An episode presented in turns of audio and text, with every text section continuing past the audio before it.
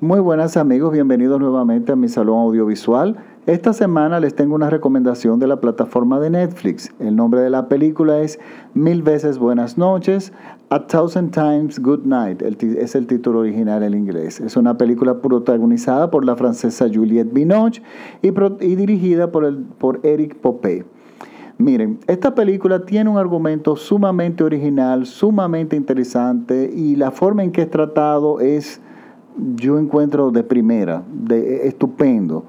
Nos cuenta la historia de una fotógrafa de zonas de conflictos, pero de zonas de conflictos de guerra, o sea, muy difícil, o sea, en el Medio Oriente, zonas donde hay grandes, eh, grandes actos terroristas.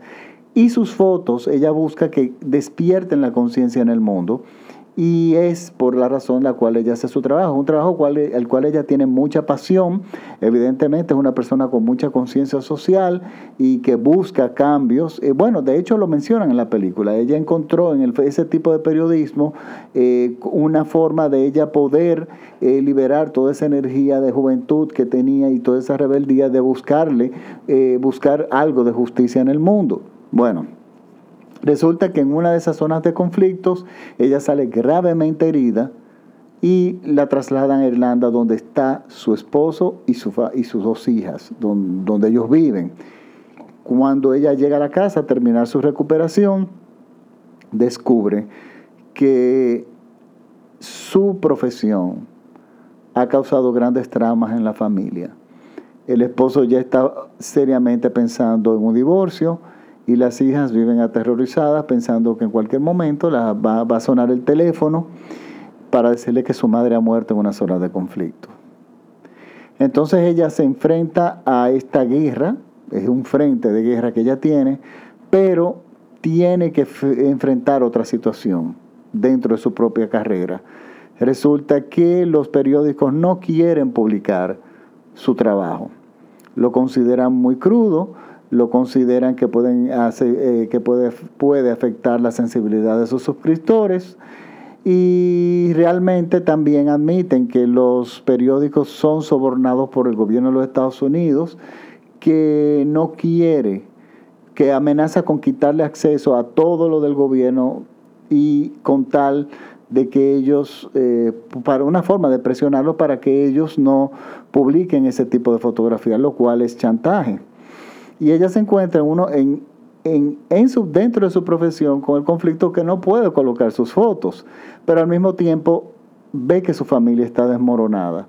Y si nos ponemos en los zapatos de ella, vemos que es una situación muy difícil, porque nosotros entendemos por el principio de la película que hay una zona, bueno, miren, yo no me quiero alejar mucho del, del argumento propio de la película, pero miren, la película inicia con una secuencia que no hay diálogos, que nosotros, la cámara es testigo, así como ella es periodista. O sea, nosotros estamos haciendo con ella lo que ella hace con la cámara. Ella está documentando un acto de terrorismo, una preparación de algo de terrorismo, y nosotros estamos documentando lo que va haciendo ella.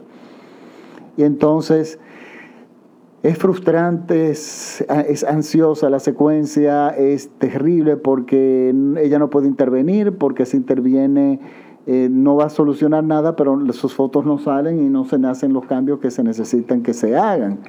Entonces, bueno, resulta que ella está en graves conflictos personales con esa situación, con la situación del periodismo en el mundo, donde hay personas muriéndose en determinado país por un grave conflicto y la y el resto del mundo lo que está viendo a Paris Hilton en la alfombra roja lo dicen en la película.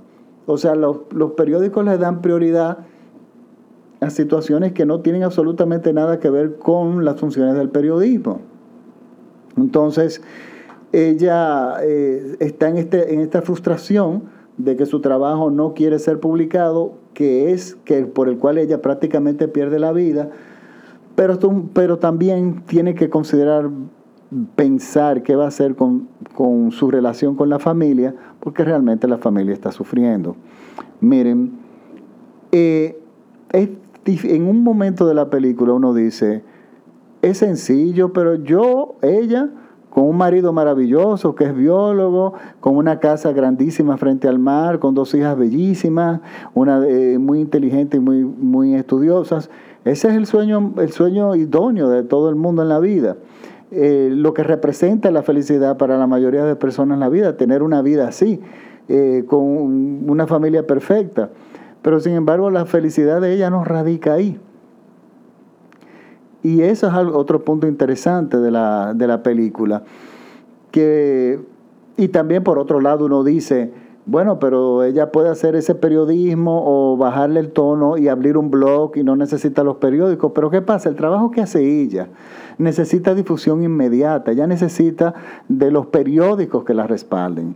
Ella puede abrir y subir las, las fotos en blogs o en redes sociales. Esas fotos no van a tener veracidad, porque para tú, eh, para, eh, para ese tipo de trabajo de ella, ella necesita que un, periódico públicamente respalde su trabajo y, lo y le dé difusión, ya sea la televisión, ya sea un periódico.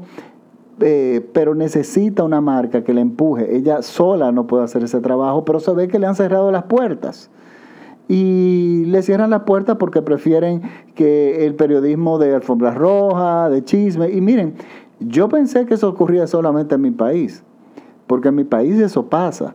O sea, en mi país nosotros tenemos temas eh, gravísimos de corrupción y de otro tipo de cosas que deberían movilizarse el país entero y hacer cambios de todo tipo y exigir cárcel para todo el mundo. Y sin embargo el, gobierno lo que hace es que crea un conflicto inexistente.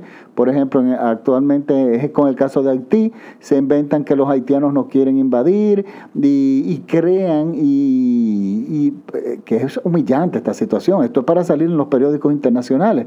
El gobierno el odio en las redes y en los medios de comunicación para cuando ya se arma el conflicto, ellos salen como que los que son los mediadores de la paz, pero lo que ellos lo que están buscando es desviar totalmente la atención de, de las situaciones de reales que nos están pasando. Entonces, así como Juliette Binoche en Irlanda es una periodista de élite, que solamente de las pocas que, que representan las cosas como son, en mi país pasa lo mismo, que nada más hay dos o tres periodistas que hacen ese tipo de trabajo.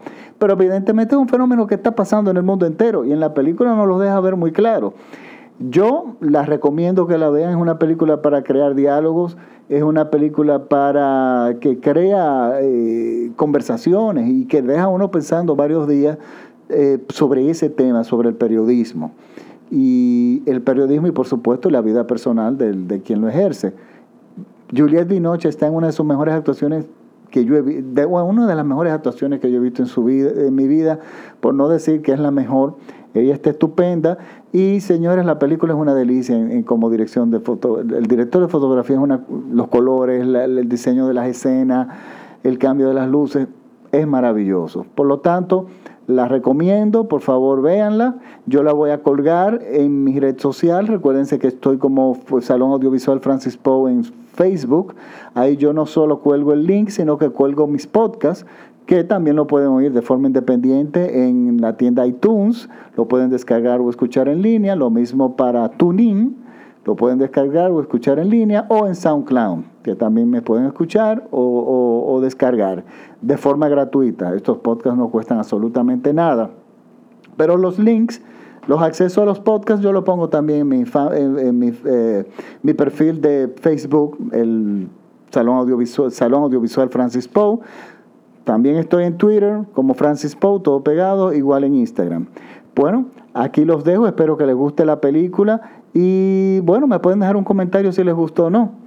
Eh, después de todo es, cuestión de gustos y bueno, y es una forma de conversar y de generar, eh, de, generar luz, como decía un amigo.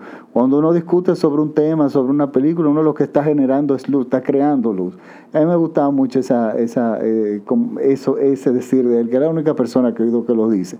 Bueno, señores, los dejo y nos vemos la próxima semana aquí mismo en el Salón Audiovisual Francis Poe. Chao.